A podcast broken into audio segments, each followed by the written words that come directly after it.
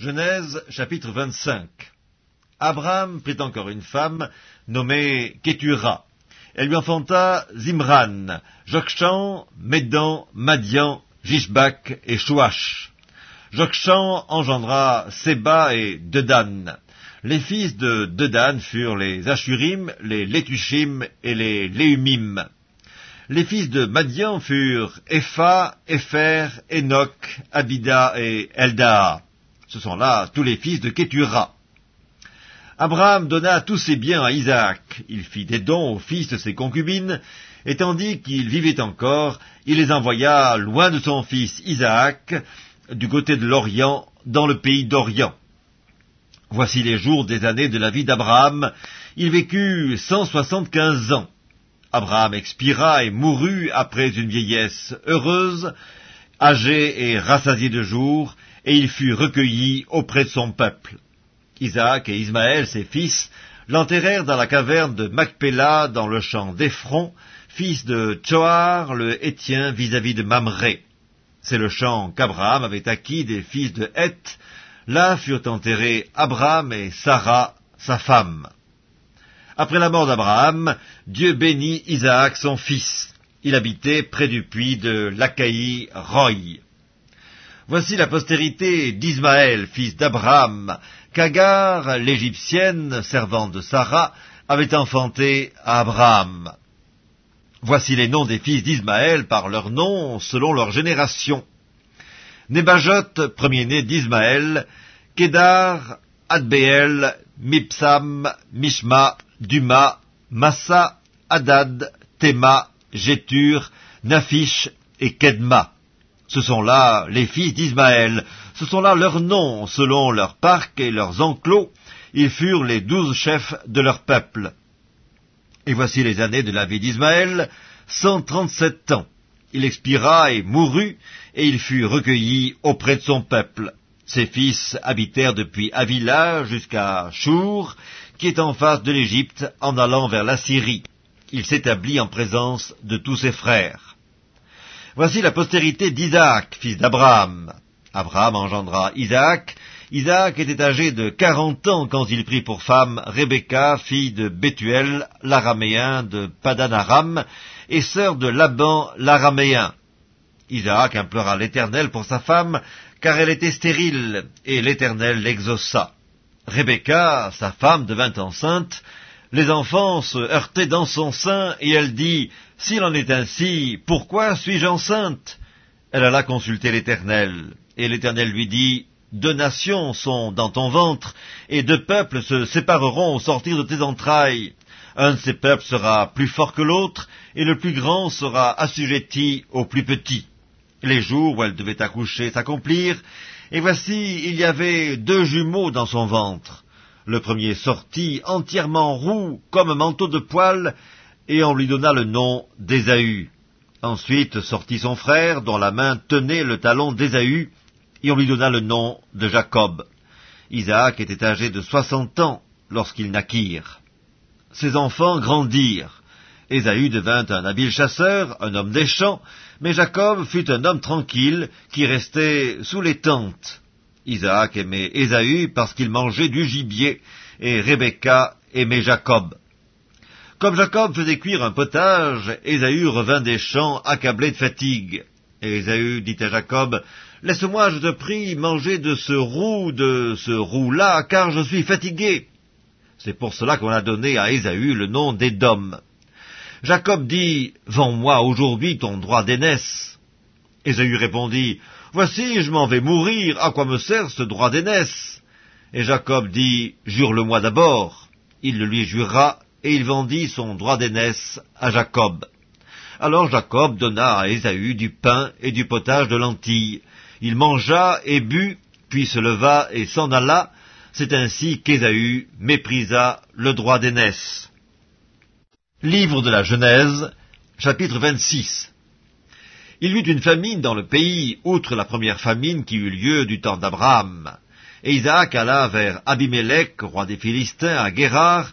L'Éternel lui apparut et dit, Ne descends pas en Égypte, demeure dans le pays que je te dirai. Séjourne dans ce pays-ci, Je serai avec toi et je te bénirai, car je donnerai toutes ces contrées à toi et à ta postérité, et je tiendrai le serment que j'ai fait à Abraham ton père. Je multiplierai ta postérité comme les étoiles du ciel, je donnerai à ta postérité toutes ces contrées, et toutes les nations de la terre seront bénies en ta postérité, parce qu'Abraham a obéi à ma voix, et qu'il a observé mes ordres, mes commandements, mes statuts et mes lois. Et Isaac resta à Guérard. Lorsque les gens du lieu faisaient des questions sur sa femme, il disait C'est ma sœur, car il craignait, en disant ma femme, que les gens du lieu ne le tuent, parce que Rebecca était belle de figure. Comme son séjour se prolongeait, il arriva qu'Abimelech, roi des Philistins, regardant par la fenêtre, vit Isaac qui plaisantait avec Rebecca sa femme. Abimelech fit appeler Isaac et lui dit, Certainement, c'est ta femme, comment as-tu pu me dire, c'est ma sœur? Isaac lui répondit, J'ai parlé ainsi, de peur de mourir à cause d'elle. Et Abimelech dit, Qu'est-ce que tu nous as fait? Peu s'en est fallu que quelqu'un du peuple n'ait couché avec ta femme, et tu nous aurais rendus coupables. Alors Abimelech fit cette ordonnance pour tout le peuple, celui qui touchera à cet homme ou à sa femme sera mis à mort. Isaac sema dans ce pays, et il recueillit cette année le centuple, car l'Éternel le bénit. Cet homme devint riche, et il alla s'enrichissant de plus en plus jusqu'à ce qu'il devint fort riche. Il avait des troupeaux de menu bétail et des troupeaux de gros bétail, et un grand nombre de serviteurs. Aussi les Philistins lui portèrent envie. Tous les puits qu'avaient creusés les serviteurs de son père, du temps d'Abraham son père, les Philistins les comblèrent et les remplirent de poussière. Et Abimelech dit à Isaac, Va-t'en de chez nous, car tu es beaucoup plus puissant que nous. Isaac partit de là et campa dans la vallée de Guérard, où il s'établit. Isaac creusa de nouveau les puits d'eau qu'on avait creusés du temps d'Abraham son père, et qu'avaient comblés les Philistins après la mort d'Abraham. Il leur donna les mêmes noms que son père leur avait donnés. Les serviteurs d'Isaac creusèrent encore dans la vallée, et y trouvèrent un puits d'eau vive. Les bergers de Guérard querellèrent les bergers d'Isaac en disant L'eau est à nous. Il donna au puits le nom des secs, parce qu'ils étaient disputés avec lui. Ses serviteurs creusèrent un autre puits, au sujet duquel on chercha aussi une querelle, et il l'appela Sitna. Il se transporta de là et creusa un autre puits, pour lequel on ne chercha pas querelle, et il l'appela Rehoboth, car, dit-il, l'Éternel nous a maintenant mis au large, et nous prospérerons dans le pays. Il remonta de là à Beersheba. L'Éternel lui apparut dans la nuit et dit, Je suis le Dieu d'Abraham ton père, ne crains point, car je suis avec toi. Je te bénirai et je multiplierai ta postérité à cause d'Abraham mon serviteur. Il bâtit là un autel, invoqua le nom de l'Éternel, et il dressa sa tente, et les serviteurs d'Isaac y creusèrent un puits. Abimelech vint de Guérard auprès de lui avec Ahuzat son ami, et Picol, chef de son armée. Isaac leur dit, Pourquoi venez-vous vers moi, puisque vous me haïssez, et que vous m'avez renvoyé de chez vous? Ils répondirent, Nous voyons que l'Éternel est avec toi, c'est pourquoi nous disons qu'il y ait un serment entre nous, entre nous et toi, et que nous fassions alliance avec toi. Jure que tu ne nous feras aucun mal, de même que nous ne t'avons point maltraité, que nous t'avons fait seulement du bien, et que nous t'avons laissé partir en paix. Tu es maintenant béni de l'Éternel. Isaac leur fit un festin, et ils mangèrent et burent. Ils se levèrent de bon matin, et se lièrent l'un à l'autre par un serment. Isaac les laissa partir, et ils le quittèrent en paix. Ce même jour, des serviteurs d'Isaac vinrent lui parler du puits qu'il creusait, et ils lui dirent, Nous avons trouvé de l'eau. Et il l'appela Shiba. C'est pourquoi on a donné à la ville le nom de Beersheba jusqu'à ce jour. Ésaü, âgé de quarante ans, prit pour femme Judith, fille de Béhéri, le Hétien, et Basmat, fille d'Élon, le Hétien. Elles furent un sujet d'amertume pour le cœur d'Isaac et de Rebecca.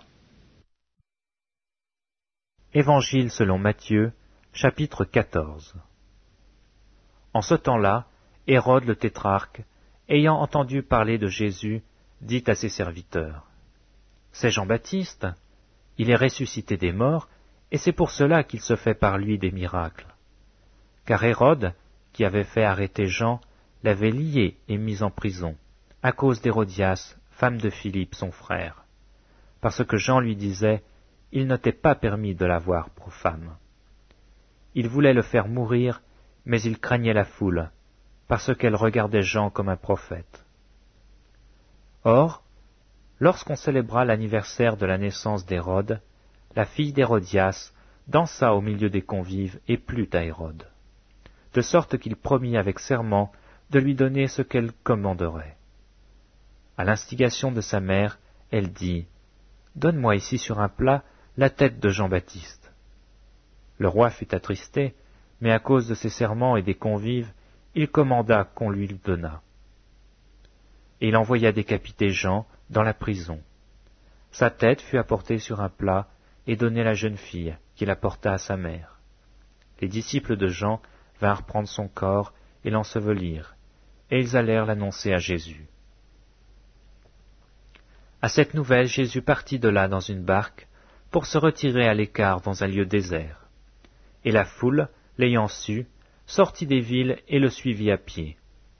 Quand il sortit de la barque, il vit une grande foule, et fut ému de compassion pour elle, et il guérit les malades.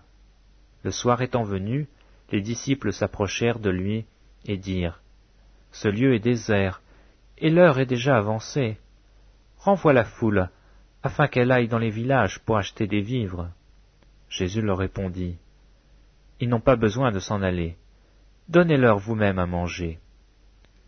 Mais ils lui dirent Nous n'avons ici que cinq pains et deux poissons. Et il dit Apportez-les-moi. Il fit asseoir la foule sur l'herbe, prit les cinq pains et les deux poissons, et levant les yeux vers le ciel, il rendit grâce. Puis il rompit les pains et les donna aux disciples qui, les distribuèrent à la foule. Tous mangèrent et furent rassasiés, et l'on emporta douze paniers pleins de morceaux qui restaient. Ceux qui avaient mangé étaient environ cinq mille hommes, sans les femmes et les enfants. Aussitôt après, il obligea les disciples à monter dans la barque et à passer avant lui de l'autre côté, pendant qu'il renverrait la foule. Quand il l'eut renvoyé, il monta sur la montagne pour prier à l'écart, et comme le soir était venu, il était là, seul. La barque, déjà au milieu de la mer, était battue par les flots, car le vent était contraire. À la quatrième veille de la nuit, Jésus alla vers eux, marchant sur la mer. Quand les disciples le virent marcher sur la mer, ils furent troublés et dirent C'est un fantôme. Et dans leur frayeur, ils poussèrent des cris. Jésus leur dit aussitôt Rassurez-vous, c'est moi, n'ayez pas peur. Pierre lui répondit Seigneur, si c'est toi, ordonne que j'aille vers toi sur les eaux. Et il dit Viens. Pierre sortit de la barque et marcha sur les eaux pour aller vers Jésus. Mais voyant que le vent était fort, il eut peur. Et comme il commençait à s'enfoncer, il s'écria, Seigneur, sauve-moi. Aussitôt Jésus étendit la main, le saisit et lui dit, Homme de peu de foi, pourquoi as-tu douté? Et ils montèrent dans la barque, et le vent cessa. Ceux qui étaient dans la barque vinrent se prosterner devant Jésus, et dirent, Tu es véritablement le Fils de Dieu. Après avoir traversé la mer, ils vinrent dans le pays de Génézareth. Les gens de ce lieu, ayant reconnu Jésus, envoyèrent des messagers dans tous les environs, et on lui amena tous les malades. Ils le prièrent de leur permettre seulement de toucher le bord de son vêtement, et tous ceux qui le touchèrent furent guéris.